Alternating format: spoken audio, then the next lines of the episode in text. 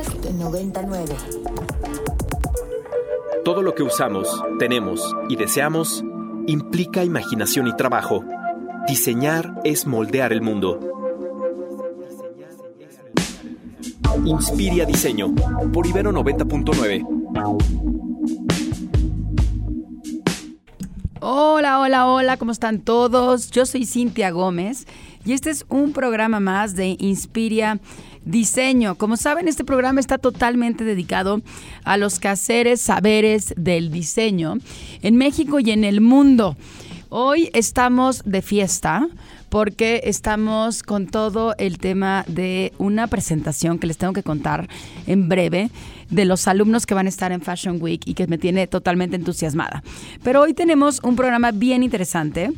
Como saben, estamos totalmente conectadísimos en nuestras redes sociales. En cabina, aquí está Agus contestando el teléfono si nos quieren mandar un WhatsApp 55 52 925 99.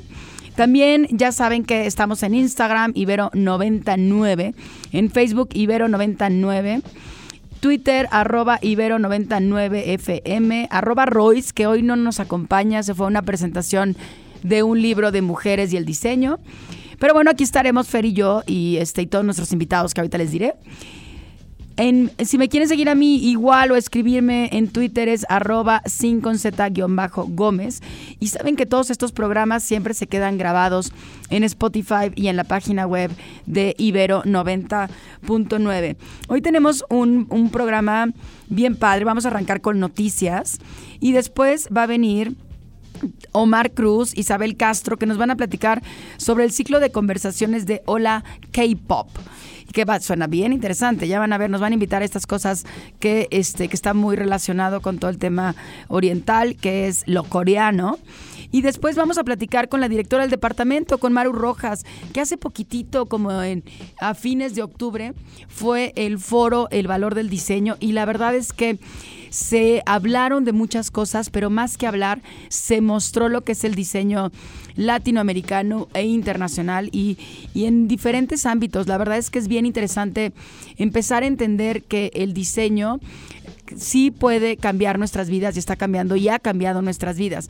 Pero pues vamos a hablar desde el diseñador industrial que diseñó la línea del metro de Qatar, ahora que ya estamos muy en temas futbolísticos que está a punto de, ser el mundial. Pues bueno, nos va a platicar de todos los ponentes que estuvieron y todas las mesas redondas que, que tuvimos ahí en, en el foro El Valor del Diseño. Pero bueno, para arrancar ya saben que nos encanta hablar de noticias y ponerlos al día en lo que está sucediendo como les decía hace ratitito, nuestros alumnos participaron en un concurso de, Fashion Week, es México, Fashion Week es Mercedes-Benz, Fashion Week México, que ahora la semana que entra va a tener toda la ubicación en el venue que está en Mérida. O sea, se va toda la producción a Mérida a presentar como todas las colecciones locales de los diseñadores de allá de Mérida, pero hicieron un concurso a nivel universitario con los alumnos de diseño de moda y nuestros alumnos fueron ganadores para poder presentar su colección en este foro. Pero no solamente es presentar una colección, hicieron una vinculación con Disney.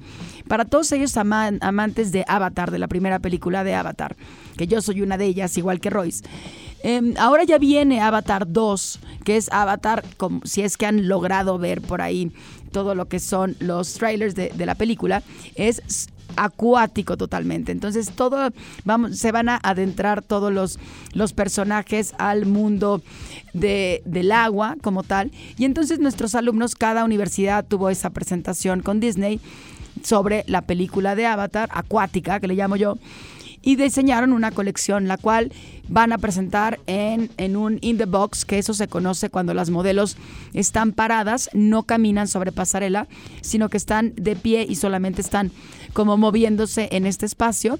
Presentaron una colección de cuatro piezas increíbles, desarrolladas mucho a través del, del diseño textil Y la semana que entra, pues bueno, estaremos ahí en Mérida celebrando lo que es el diseño de moda en nuestro país y sobre todo tocando esta ciudad de Mérida, que, bueno, es una de las más hermosas que tenemos ¿no? en nuestro país. Así que bueno, ya les estaré diciendo qué sucede. Y la otra noticia que les quiero contar, fíjense que acaba de hacer, de hacer un lanzamiento y una, una colaboración. La semana pasada les platicaba sobre la colaboración de Burberry con Minecraft. Y hoy en día realmente estamos encontrando las colaboraciones de las marcas con diseñadores o con artistas. El pasado Día de Muertos hubo una, una colaboración aquí en México con Mattel, que es esta, esta muñequita Barbie que conocemos, con el diseñador Benito Santos. Y fue un hit. Benito Santos es un diseñador mexicano de moda que es oriundo de Guadalajara y él hace como prendas de alta costura y también preta porté y le pidieron la intervención de esta Barbie. Déjenme contarles que esta Barbie se vendió en el Palacio de Hierro como exclusivo, fue un mega evento y para que me entiendan había cola para poder comprar esa Barbie y se agotó en una hora ya no había productos de esa Barbie. Imagínense lo que implica una colaboración que de, un diseñador mexicano con la Barbie. Pero hoy la que les voy a hablar, que recién acaba de salir esta semana, es de un, de un artista, un artista gringo que se llama Mark Ryden, que lo que es, eh, hace, es reconocido como pop surrealista, o sea, el arte el arte donde mezcla elementos pop en un mundo totalmente surreal. Y entonces lo que hicieron él fue como practicar esta parte de lo que son como diferentes tipos de técnicas fusionado con la muñeca Barbie como tal. Realmente lo que, lo que hizo este artista, que es muy reconocido sobre todo por pintar con unos ojos muy, muy grandes a los gatos, a, todos los personajes, a las mismas tazas, ¿no? Les pone ojos muy grandes con unas pestañas muy grandes. Hizo esta colaboración para realmente presentar como esta parte de la fusión de la nueva, la nueva Barbie, ¿no? Esta colaboración. Y lo que hizo, lo que él dice, este Ryan, Ryan dice que para romper el molde, primero hay que hacerlo. Y entonces lo que hizo él fue empezar a trabajar con bocetos, dibujos, esculturas y pinturas que llevó de este, este mundo surrealista que él normalmente trabaja, de su estudio como tal, lo llevó al modelado y a los estudios donde trabajan todos los diseñadores de Mattel. Y lo que hizo fue fabricar unas muñecas con una mezcla mágica de modelado 3D, ¿no? Que es este modelado que, que llevamos a través de lo que son como todos los programas como tipo Maya, en donde se generan estas piezas en computadora de manera digital y de ahí se imprimen en impresoras 3D para llevarlo a todo lo que es el mundo análogo, ¿no? Llevar como lo que es el arte físico. Y entonces lo que hizo hacer, ya después de que tuvo todos estos moldecitos de, de figuras, sobre todo animales, los llevó a, lo que es el molde en cera. Y cada cera pues limpió, lo, lo, lijó y preparó manualmente para que fueran totalmente rociados con pintura y de ahí los cosió en lo que era el traje de esta Barbie, ¿no? Él hizo una colaboración de cuatro, cuatro muñequitas Barbies muy interesantes. Esta que les digo es como de naturaleza total, es una Barbie que tiene su pelito negro y el vestido es verde con todos estos animales fantásticos colocados dentro de su prenda. Pero también tiene la típica, la típica pink pop que él le llama, que es el color característico que todos sabemos de Barbie, siempre ha sido el rosa como tal. Y em, y lo que ha hecho, y lo que hizo con esta, con esta muñequita fue generarle todo lo que eran como una, un cabello rosa ondulado, muy, muy exagerado, un vestido adornado con estrellas de mar a rayas, un corazón, joyas y otra iconografía bien, bien interesante. Pero lo más interesante de él es que, de Raiden, es que em, genera dentro de estas piezas de colección todo lo que es el escenario. O sea, no solamente es como lo hizo Benito Santos, que era la muñeca con su vestido, él lo que generó fue toda esta parte de ambiente y de mundo surrealista en donde viven estas Barbies. La verdad es que son, está bien, bien interesante el ver cómo, cómo pudo él conjuntar esta parte del arte con lo que son las Barbies. Tiene otra Barbie, déjenme decirles, que se llama Bee Barbie, abeja Barbie que se, como, como lo están escuchando, se imaginan a una Barbie disfrazada de, de, abeja, pues tal cual. Pero lo que hizo fue crear ¿no? un vestido de piel sintética con rayas de abejorro largo y borroso, pero lo hace a través de como de, de, pelitos, ¿no? Como tal. Y entonces alcanzas a ver como si fuera el cuerpo de, de la abeja, tal cual, ¿no? Entonces hace también el pelo, el pelo de, de, de esta Bee Barbie es amarillo, tiene una judía, una capucha que lo que hace es que cubre el cabello, pero se alcanza a ver ese, ese, ese cabello amarillo. La, el también trabaja en el maquillaje de la Barbie y lo hace con una inspiración totalmente gótica que le da como este como mal humor, ¿no? De este, de este insectito polinizador y empoderamiento de, de, su zumbido, ¿no? La verdad es que es una, una colección bien interesante. No sé, Fer, ¿tú la alcanzaste a ver? Sí, yo ahorita justo estaba viendo las fotos de todas y mi favorita fue la de abeja, está cañón. La de abeja está increíble, no la hace como una hoodie amarillita, se le ve todo el pelo. La verdad es que increíble lo que, lo que está haciendo, ¿no? Está padrísimo y también me encanta que les hace como su propio mundito Exacto. a cada una. Si tiene todo este contexto, en verdad, como tipo, imagínense, eh, Remedios Varo, pero mezclado con el arte pop. Entonces tiene otra, otra, otra colaboración también que hizo otro diseño que pone eh, a una Barbie de color con una Barbie blanca y le, a una le pone eh, todo el vestido negro con ojos blancos y la otra le pone todos estos elementos como de muerte, ¿no? De, de, corona, de nube, y están dentro de un espacio bien interesante. La verdad es que creo que vale muchísimo la pena. Esta colaboración es de Barbie con, con, um, con Ryden, ¿no? Que le estaba diciendo Mike Ryden, es este artista plástico eh, que hace pop surrealista y que la verdad está teniendo muchísimo éxito. Es bien interesante cómo las marcas empiezan a generar ya desde hace un buen rato estas colaboraciones que son muy interesantes, ¿no? Para, para lo que es el mundo de diseño y cómo el trabajar en equipo hace que sume y que realmente puedas impactar más, ¿no? Realmente hoy el, el trabajar de forma transversal nos ayuda, ¿no? Y multidisciplinaria creo que hace que se generen estos proyectos tan interesantes. Si lo quieren ver, ahí está la página, se llama creations o creations.matel con doble t y este y ahí pueden ver todo lo que son la colección maravillosa de Barbie con Mark Ryden para que vean de lo que les estamos hablando, vale muchísimo la pena. Y bueno, vamos a seguir con el programa. Nos vamos a ir a una rolita, ¿no, Fer? Claro, esta canción que vamos a escuchar ahorita se llama Sculptures of Anything Goes. Es de la banda inglesa de rock alternativo Arctic Monkeys y forma parte de su nuevo álbum The Car, que justo acaba de salir ahorita el 21 de octubre.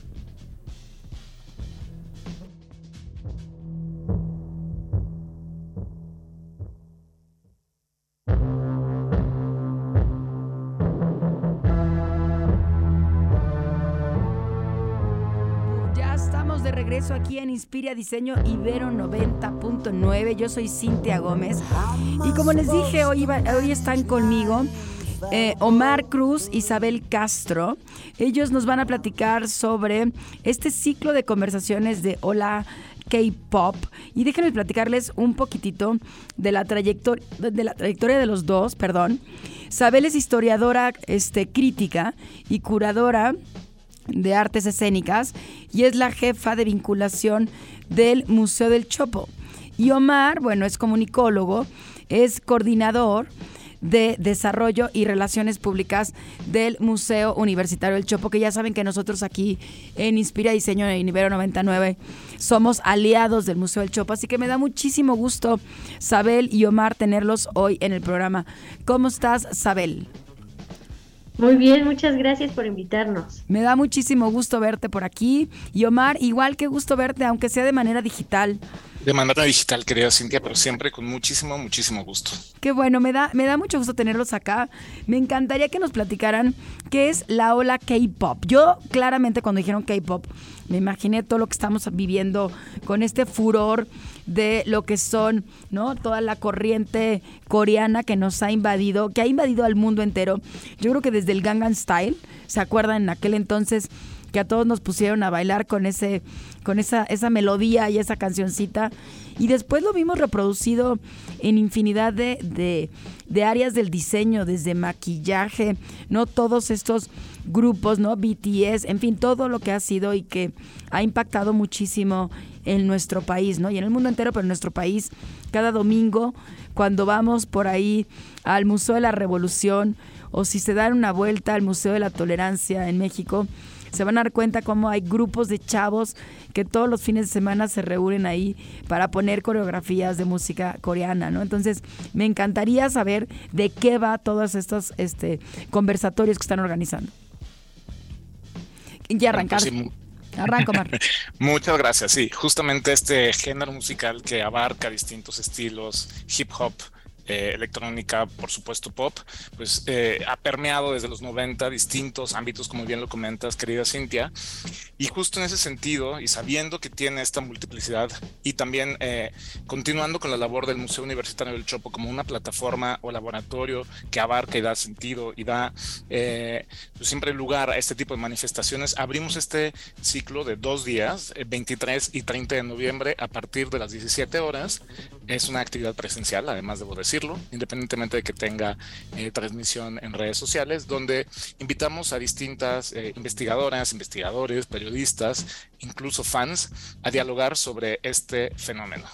El objetivo justamente es celebrar esta diversidad y reflexionar sobre los múltiples factores que vinculan a quienes están involucrados dentro de este eh, fandom, por llamarlo de alguna forma, y que también configuran las identidades de las personas, ¿no? Entonces, eh, está dividido en, tres, en dos días. Si quieres, eh, saber comentar tú lo que pasa el primer día y eh, así vamos avanzando.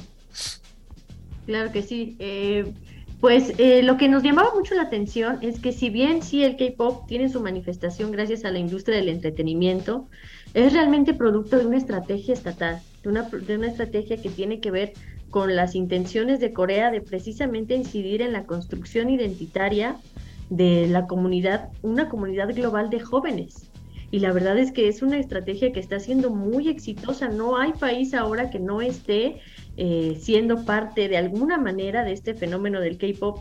Y entonces por eso queríamos eh, un poco hablar de este, del entretenimiento, pero sobre todo contextualizar y reflexionar y poder alcanzar a profundizar algo sobre este fenómeno para también enriquecer a los seguidores y a las seguidoras, sobre todo porque casi todas son mujeres, la mayor parte del fandom son mujeres jóvenes, eh, para que sepan más, eh, pues un poco a qué se están metiendo y qué se están siguiendo y a qué se están apasionando y digamos cómo están cediendo su identidad o cómo están dejando permear su identidad con toda esta ola coreana. Entonces la primera mesa que vamos a es maravilloso.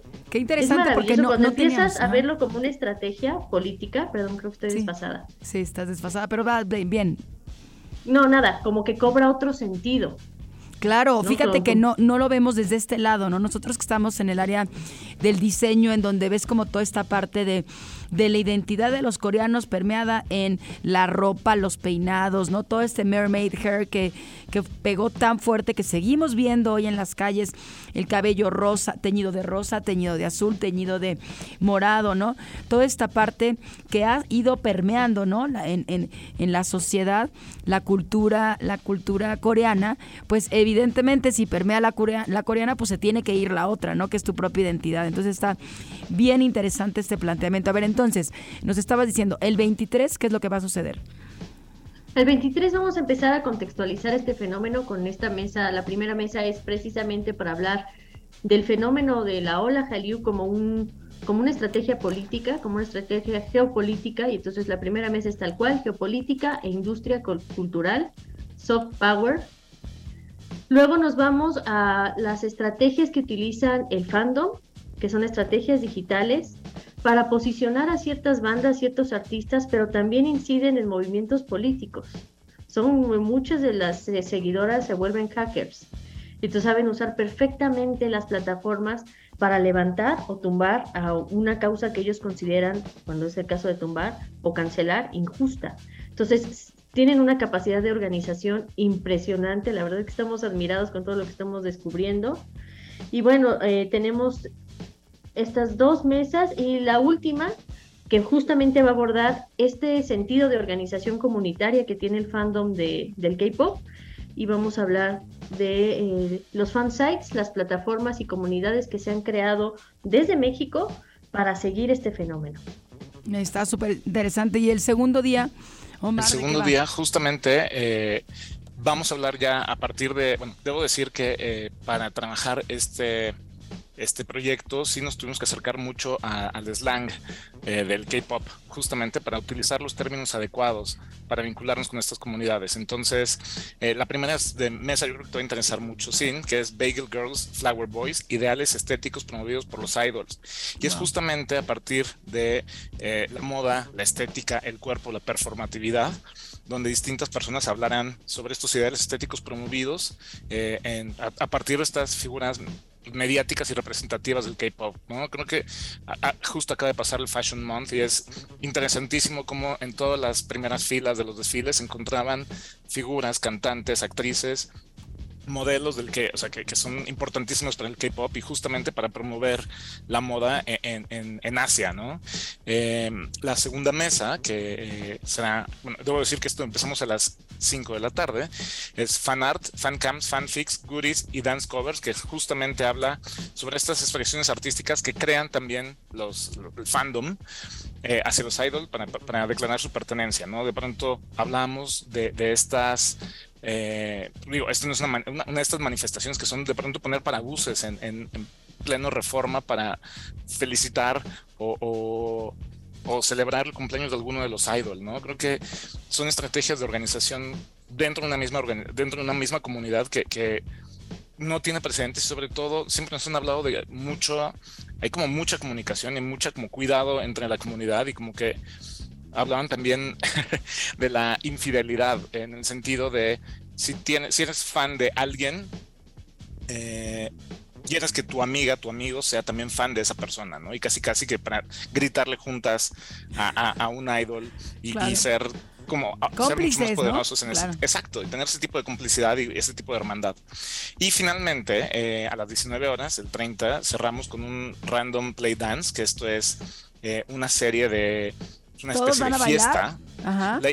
nos encantaría que pudieran bailar todo el mundo, pero por cuestiones de restricciones eh, de la contingencia sanitaria, tenemos una selección o invitamos a la Academia de Baile K-Pop Dance México y va a estar DJ Fara, que es una DJ K-Popper, con Chris de Carlo, que es un bailarín también K-Popper, que va a estar como anfitrión. Y la idea es que justo tengamos esta eh, fiesta random donde pues de pronto habrá como ciertas coreografías. ¡Qué padre! Y, podamos disfrutar. De hecho, podemos presumir que ya tenemos en nuestro perfil de, eh, no puedo decir, la, no sé si puedo decir la plataforma. Sí, puedes decir. Spotify tenemos ya una, una playlist con, eh, creado justo por DJ Fara para poder eh, compartir como ciertas eh, canciones. De hecho, está disponible desde ayer. Y que se vayan familiarizando. Esto va a suceder el 30 de noviembre, ¿estoy bien? Así es. De hecho, debo comentar que el registro del día 23 está prácticamente lleno. Hicimos una liga por Eventbrite. Abriremos pasando el 23 la segunda liga para el registro del 30 porque sabemos que son eventos que eh, pueden atraer a mucha comunidad, sin embargo, eh, y es importante mencionarlo, vamos a transmitir también a través de YouTube, del canal de YouTube del museo. Está increíble, la verdad es que ha tenido un auge, como lo decíamos al inicio, esta parte de, del K-Pop en México. Me encanta el que lo estén presentando desde otra mirada. ¿No? Completamente diferente el entender, sí soy fan, sí me encanta, pero ¿qué estás perdiendo? O sea, que seas consciente de qué, porque perfectamente puedes seguir teniendo tu propia identidad, ¿no? Y, y, gustándote otras identidades, ¿no? Sin ningún problema, o otras culturas más bien. Pero hay que entender, y si voy a cambiar mi identidad, pues bueno, que sea consciente y saber a qué me estoy metiendo, que está informarte sobre todo es lo más, lo más importante. Me parece que está interesantísimo. Yo el 23 no, no podré ir Pero el 30 seguro sí, y más que va a ser la fiesta y va a haber coreografía y todo. Seguramente sí, yo feliz, feliz, feliz de estar ahí. Me encanta. Entonces, estos son los conversatorios que van a suceder 23 y 30 en el Museo Universitario del Chopo. Conversatorios sobre la ola K-pop, ¿no? En nuestro país. Interesantísimo que vayan ahí. Nada más díganos las páginas, ¿saben? Si la tienes por ahí, ¿dónde se tiene que escribir? del Museo Universitario del Chopo, chopo.unam.mx. Ahí está la información de todo el ciclo, está el programa completo, la información de todas las ponentes. Y bueno, en nuestras redes sociales también estamos eh, como Museo del Chopo. Perfecto, pues muchísimas. Listo, muchísimas gracias. Seguramente, bueno, pues ya tienen abarrotado el 23, el 30 seguramente estará más abarrotado, porque aparte hay show, ¿no? Entonces va a estar increíble, siempre es un espectáculo ir a escuchar, ¿no? Y ver todas las coreografías de los Keikoperos. Entonces ya estaremos por ahí. Muchísimas gracias, Omar, Isabel, por estar con nosotros. Muchísimas gracias. a ustedes por el espacio y por el apoyo siempre. Siempre tienen el apoyo aquí en 90.9. Cuídense mucho. Y vamos a seguir aquí con la programación. Nos vamos a ir a corte musical, de ahí el extracto de la semana. Y no se vayan porque ya está aquí con nosotros Maru Rojas, directora del Departamento de Diseño, para platicar el foro del valor del diseño. Estamos en Inspira Diseño, Ibero 90.9.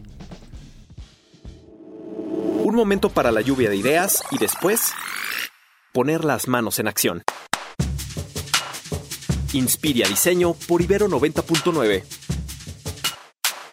Pues bueno, como les dije al inicio del programa, está conmigo, me acompaña Maru Rojas. Es un honor, Maru, tenerte aquí en el programa. Ella es, la directora del Departamento de Diseño, es la mente que está detrás de todos los eventos y todo lo que estamos haciendo en el Departamento de Diseño, desde la organización de todo lo que fueron los nuevos planes de estudio, con las nuevas carreras, las campañas, todos los eventos que hemos hecho desde MX Design. Y ahora este evento que ya les habíamos platicado hace un par de semanas que fue el foro El Valor, segundo foro del valor del diseño que se llevó a cabo 26 y 27 de octubre aquí en La Ibero y que pues Maru nos va a contar sobre qué va. ¿Cómo estás Maru? Bienvenida al programa. Hola, sí, muchas gracias. En primer lugar es un honor también para mí estar aquí y solo quisiera decir que soy la mente detrás de un gran equipo. O sea, un gran equipo sin el cual no se lograría todo lo que hacemos en el departamento de diseño. Entonces, gracias por reconocerlo, pero somos todo un equipo. Claro, claro, evidentemente, pero hay una cabeza detrás, evidentemente. Y bueno, acabamos de terminar nuestro segundo foro eh, del valor del diseño, que fue un encuentro en el que la comunidad creativa y académicos dialogamos sobre la importancia del diseño como un, como un agente transformador. Este foro visibilizó proyectos, productos, servicios y experiencias con los que el diseño responde a los grandes retos que tanto la sociedad como nuestro planeta están enfrentando en la actualidad, ¿no? Eh, tuvimos eh, personas del ámbito de la tecnología, del diseño textil, de la animación digital, la inclusión, la movilidad, el emprendimiento y la economía circular, entre otros. Y todo esto llevado hacia, yo les comentaba al inicio del programa que era como el, entender que no solamente hablábamos del diseño, ¿no? Sí que lo que buscábamos en este segundo foro era mostrar el diseño como tal, porque estamos muy acostumbrados cuando vamos a congresos, sobre todo en el ámbito académico, para todos aquellos que nos escuchan afuera, en el ámbito académico vamos a congresos y lo que se hace es que se platica sobre las investigaciones o sobre todo lo que, lo que se está abordando o estudiando dentro de las aulas. Pero aquí el objetivo, Maru, era esta parte de mostrar realmente cómo con el objeto, con la experiencia, con el servicio, estábamos logrando realmente transformar a la sociedad a partir del diseño, ¿no? Así fue, y por eso, bueno, vinieron personajes, grandes diseñadores como es Héctor Esraue, que es un diseñador interiorista, egresado de aquí de Ibero, que él nos decía que algo muy muy importante de este tipo de eventos es desmitificar el concepto de genio o gente especial, ¿no? Y él nos decía se trata de mostrar, exacto, se trata de mostrar que lo especial viene del esfuerzo, de la constancia y de la pasión y que nos compartió varios proyectos que él está haciendo pues que están generando valor en la sociedad, ¿no? También estuvo con nosotros, por ejemplo, Lev Manovich, profesor de ciencias computacionales en el Graduate Center de la City University de Nueva York, quien ha publicado importantes trabajos sobre cultura digital, nuevos medios, humanidades digitales, que son temas pues realmente relevantes en, en nuestros tiempos, ¿no? O Dora Bartilotti, que nos enseña que es posible tejer, nos decía ella, la resistencia, crear comunidad, realizar activismo, buscar otras formas de expresar los sentimientos, inconformidades e inseguridades desde el uso de los textiles. O sea, ella lo, lo muestra, ¿no? Cómo a través del uso de los textiles puedes generar o tejer, que me gustó mucho esto de la resistencia. Eh, Mara Montañez, que es la directora de la Jabonera en Querétaro, eh, nos mostró, eh, ella trabaja con una gran comunidad haciendo diseño y nos mostró que no solo se puede trabajar desde otras ciudades y convertirlas en candidatas a ciudades creativas como lo hizo ella en Querétaro, sino que el diseño es un acto de co-creación, colaboración con grupos sociales, marginados, que encuentran en el diseño una forma de expresión, entre, entre otros invitados. Sí, sí, sí, padrísimo. La verdad es que fíjate, ahorita que hablabas de Srawe, me, me, me hiciste acordarme, ayer estuvimos con, con Anuar Layón, que es un gran de los diseñadores mexicanos que hizo esta chamarra que, se llama, que seguramente la han visto en algún momento, que se llama Mexico, is the, shit. Hizo un, un, eh, un, altar que todavía lo pueden ir a ver, que está en el Hotel W, va a estar hasta el 30 de, de noviembre, muy interesante con diseñadores, diseñadores industriales y este y arquitectos con objetos bien, bien, este, bien interesantes relacionados con todo lo que es eh, el Día de Muertos. Pero él nos decía que realmente el diseñador lo que es es una lucha o una carrera de resistencia, muy en el sentido de lo que dice Ragüe, ¿no? O sea, no solamente... Dora. Ah, Dora Bartolotti lo que decía, es una como de de no, por lo que decía Rahue, que decía que tenías Ah. que estar como muy no solamente es- eres un rockstar, Sí, desmitificar el concepto de Exacto. genio o gente especial, ¿no? Sino mostrar que lo especial viene del esfuerzo. Exactamente, y que es un esfuerzo que no solamente sacaste una colección y ya con eso logré, ¿no? Plasmar todo, sino que tienes que trabajar y trabajar colaborativamente y seguir en esa en esa carrera que te decía como de resistencia porque siempre tienes nuevos retos. Algo que nos han comentado mucho aquí, Maru, es el, el, el diseñador industrial que ha salido, que ha salido por todos lados ahorita que viene Daniel. Qatar, exacto. Este diseñador industrial que hizo y que diseñó el metro de Qatar, ¿no? Estuvo con nosotros. Así es, Daniel Rodríguez, que bueno, como dice Sin ahora con la coincidencia del Mundial, él fue interesantísimo y de verdad les invitamos a ver su conferencia. Todas las conferencias del foro están en nuestro canal de YouTube, en Ibero Diseño. Y la de Daniel es increíble lo que nos compartió sobre la importancia de entender la cultura y el contexto para el cual estás diseñando. Ahora sí que desde trenes hasta otro tipo de, de- de- de Objetos. objetos. ¿no? Porque él explicaba cómo las ventanas del, del tren de Qatar las tuvo que adaptar a la... Bueno, se inspiró en la cultura para generarlas y hacer un objeto que realmente la gente se siente identificada con él, ¿no? Creo que sí les invitamos mucho a ver esas conferencias, también en cuanto a lo que nos decía Sina ahorita de el esfuerzo de, la- de las personas, tuvimos también a Roxana del Valle, de Ingrata Fortuna, y a Montserrat Meseguer, que nos hablaron sobre el camino que han recorrido como empresarias para alcanzar sus propias metas y por supuesto los tropiezos a los que uno se enfrenta ¿no? en, en el mundo del diseño y el reto de, la, de lograr marcas sostenibles tanto en la moda como en la joyería. que es bien, bien complicado la sostenibilidad. Ahorita eh, vamos a regresar con Maru, nos vamos a ir a un- una rolita. Que, ¿Cuál va a ser, Fer? Esta va a ser Ciclón de Café Tacuba, que es esta banda mexicana famosísima de los noventas y hacen música de rock alternativo. Seguimos en Inspira Diseño Ibero 90.9.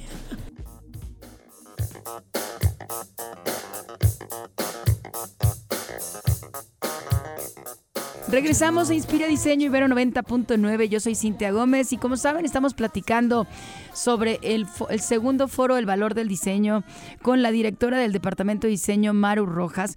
Y eh, algo bien interesante que se platicó dentro del foro que, que nosotros lo vemos mucho con nuestros alumnos. Hoy, hoy en día la gente, nosotros como consumidores, ya no nos gusta comprar un objeto por comprarlo, sino que realmente lo que estamos buscando es esta parte de qué historia hay detrás, qué manos lo hicieron, con qué materiales, qué, qué esfuerzos están ahí no permeados en este objeto.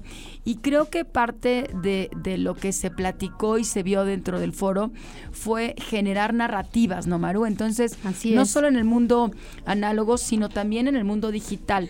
¿Cómo fueron estas pláticas y quiénes fueron los que platicaron sobre, sobre estas nuevas narrativas? Pues precisamente hubo una conferencia magistral que la impartió Colin Hills, que es el director de la Vancouver Film School y que se llamó The Design of Storytelling y él hablaba justo de que todos tenemos algo que contar y que eh, para él las historias son una herramienta para entendernos tanto a nosotros mismos como a los demás y la importancia de reflejar en nuestros personajes o nuestros diseños la misma sensibilidad y las mismas decisiones que nosotros tomaríamos, ¿no? Para que las personas se identifiquen. Y también estuvo eh, James Castillo, que eh, nos habló del valor del diseño en el mundo digital, que también está conectado con las narrativas, que es el creador de Madrid Noir, película animada hecha especialmente para óculos, estos lentes de realidad virtual y financiada por Meta. Y estuvo con él Amaru Seas, que es el director de la película animada Pichu en Amazon Studios. Y ellos compartieron sus experiencias y coincidieron en que a través de las nuevas tecnologías se pueden construir nuevas narrativas y contenidos. Y además que es posible crear un nuevo diseño a partir de la inspiración, por supuesto, y la propia pasión.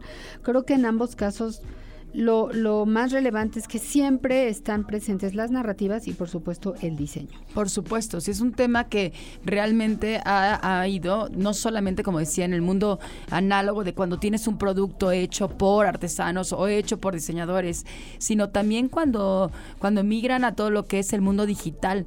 Hoy estamos haciendo esta, esta conversión entre, entre el mundo análogo y el mundo digital, que ya en nuestros nuevos planes de estudio tenemos ahorita los alumnos que están haciendo no modelados 3D en donde están generando desde, desde moda las pasarelas virtuales y también están generando la realidad aumentada a partir de una historia y, de toda esta parte de las manos que hay detrás, ¿no?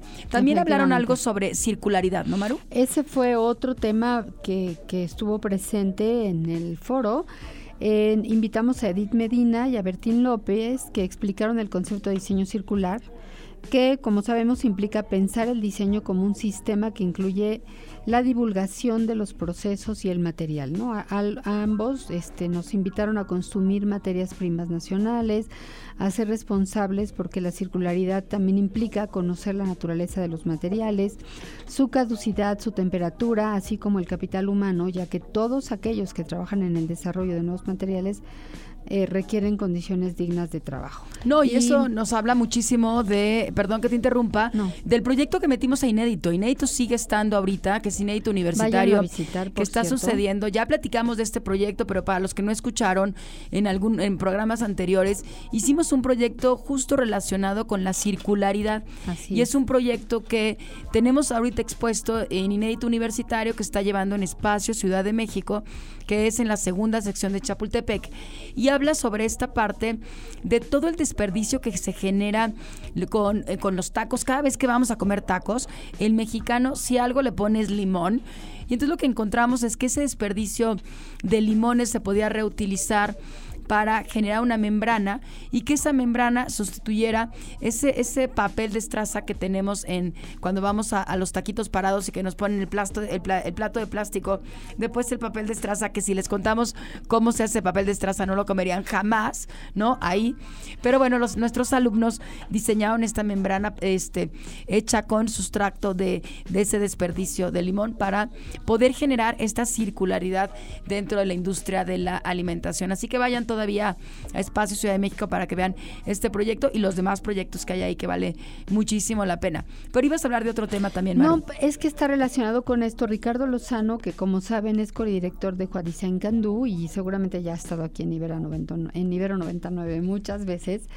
Él también fue uno de nuestros invitados y él habló de la importancia de dejar de generar tanta basura. Tiene que ver con lo que dice Cintia ahorita, ¿no? Tanto plástico y cambiar la forma como habitamos el mundo. Él hablaba de descolonizar el pensamiento y generar espacios más abiertos, con menos prejuicios y, y, pues ver todos los retos que tenemos enfrente, ¿no? Que es lo que decías tú ahorita. Sí, claramente, por ejemplo, nosotros se ha satanizado muchísimo, satanizado muchísimo el uso de materiales sintéticos.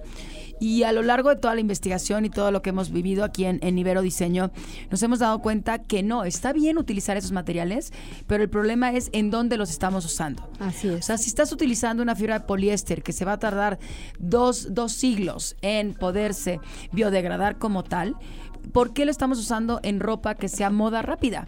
En donde la vas a tirar, la vas a comprar y la vas a desechar, moda de desecho. Entonces, estos materiales que eh, originalmente surgieron para sustituir las fibras naturales, los estamos utilizando mal. No es que estén mal los materiales. Efectivamente. Es esa parte de cambiar como el pensamiento en, en la forma que estamos planteando el diseño y también nosotros como consumidores, cada vez que compramos algo, estamos comprando diseño. Entonces, evalúen de dónde viene quién lo está haciendo, qué tanto tiempo tiene y hagamos una compra consciente, ¿no?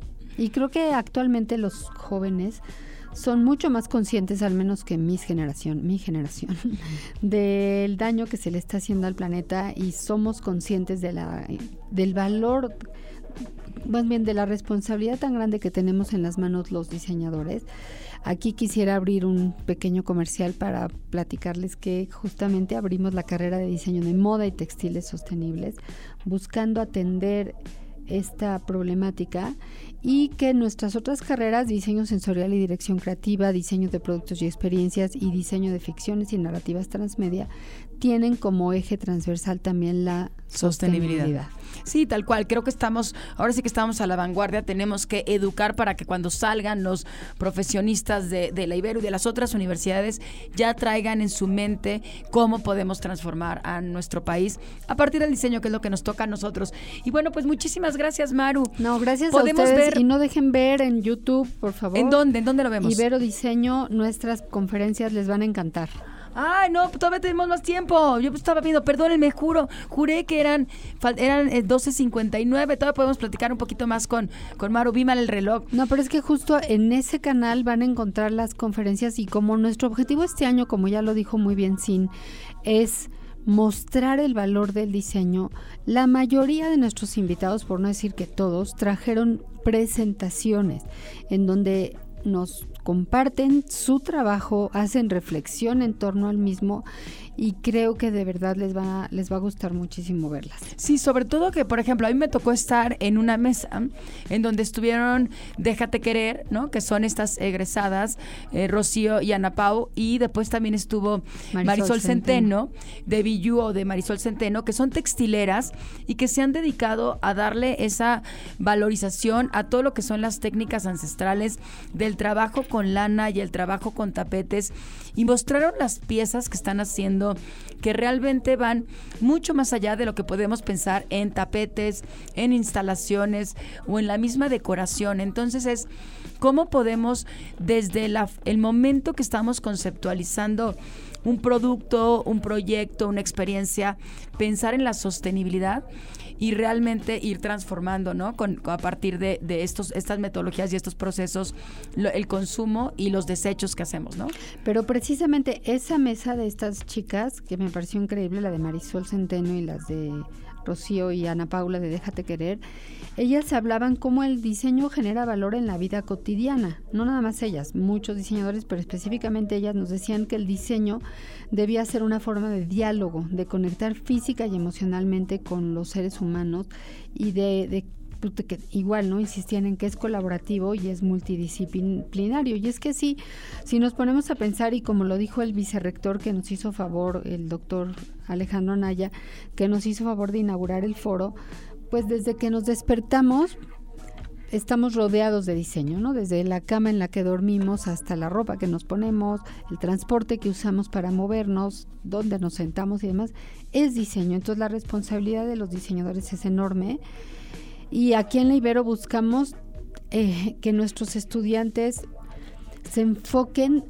a, mejorar el mundo a través de, del diseño y a, que todos busquemos o, contribuyamos a generar ese mundo que quisiéramos hacer visible. Tal cual, tal cual así es. Y déjenme decirles que no les dije en las noticias que la carrera de diseño de moda y textiles sostenibles fue galardonada a través del Fashion Group eh, International México. Nos dieron, no, ahorita que dijiste vicerrector, fuimos a recoger el premio en educación, en innovación en la educación y fuimos, estuvimos muy contentos. Maro estuvo ahí, el vicerrector, el divisional, no, los académicos, alumnos y profesores.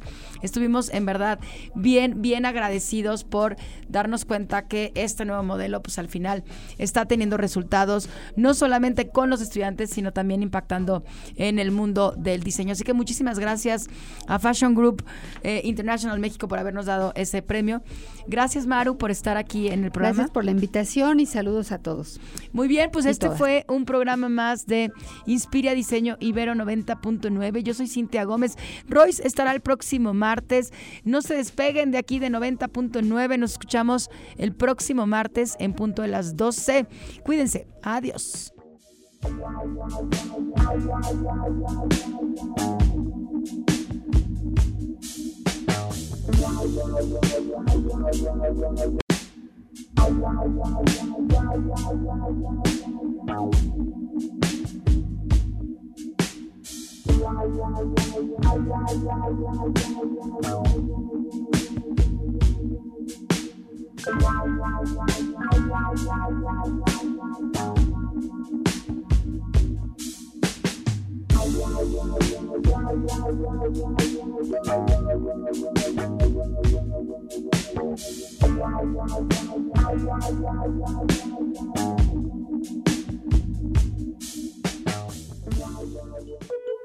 Todo lo que usamos, tenemos y deseamos implica imaginación y trabajo.